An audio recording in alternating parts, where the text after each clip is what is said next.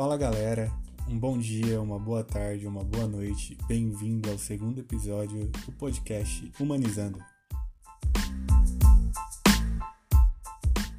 Bom, como eu já tinha explicado no episódio anterior, hoje eu vou falar sobre a CIJ, que é a Corte Internacional de Justiça. Então acompanhe comigo, vamos lá. A CIJ é o principal órgão judicial da ONU. Ela tem competência somente para julgar litígios que os Estados membros da ONU foram submetidos. Então isso é muito importante a gente guardar. Por quê? A atuação jurisdicional dela ela não é automática, ela depende de declaração dos estados, no sentido de que reconhecem como obrigatória a jurisdição da Corte. Todos os Estados-membros são obrigados a se conformar e cumprir as decisões proferidas pela Corte, em qualquer caso em que forem partes. Se por algum acaso o Estado se recusa a cumprir ou deixa de cumprir as obrigações em virtude das sentenças, né? a outra parte ela notifica o Conselho de Segurança da ONU que pode fazer as recomendações necessárias e decidir sobre eventuais medidas coercitivas e sancionatórias. Para explicar o que seriam essas medidas coercitivas e sancionatórias, tendo em vista que a gente sabe que os estados são soberanos, então dificilmente um estado vai aceitar a influência de outro no seu território em si. Mas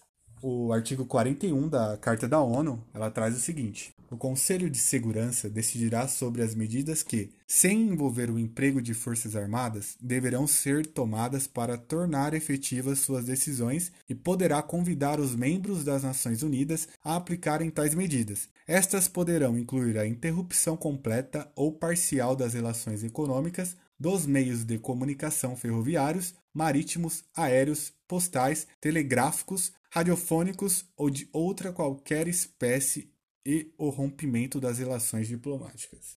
A corte ela é composta por 15 juízes. Não pode atuar na corte mais de um juiz nacional do mesmo estado. O mandato do, desses juízes eleitos da corte é de nove anos, permitindo a reeleição.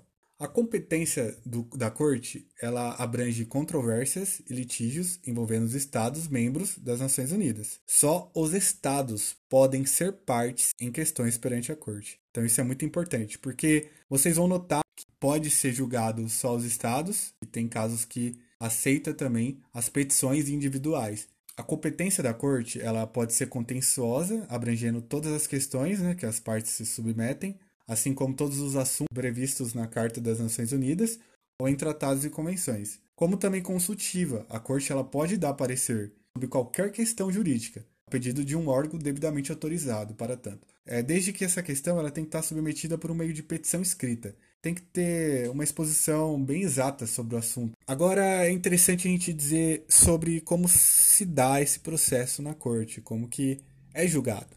Os, os estados partes eles podem ser é, representados e terão direitos a assistências de consultores ou advogados. O processo na corte ela se dá de duas formas. A gente tem a fase escrita, ela vai se compreender entre a comunicação à corte e as partes de memoriais, contramemoriais e outros documentos em apoio às manifestações escritas, como também a fase oral. A fase oral corresponde à audiência, é, na, onde vai ser ouvidos os peritos, as testemunhas, os agentes, os consultores, os advogados. As audiências, é, todas elas serão públicas, salvo se houver um decreto de sigilo ou alguma coisa assim pela corte.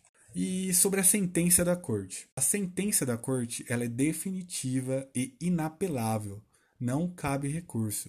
Vai caber recurso somente é um recurso que é parecido com o nosso embargo de declaração. Se houver alguma obscuridade na sentença, se tiver alguma coisa na sentença que não foi explicada, que, tem, que tenha dúvida, então isso pode ser discutido. Mas caso contrário, ela é definitiva e inapelável. Então é isso, pessoal. Eu espero que vocês tenham entendido. Eu espero que vocês tenham gostado. Espero que vocês é, compartilhem, curtem a minha página no Instagram se vocês tiverem alguma dúvida ou quiserem sugerir algum tema, alguma coisa assim, pode me procurar, que vai ser bem legal falar com vocês também. Então, até a próxima. Muito obrigado. Tchau, tchau.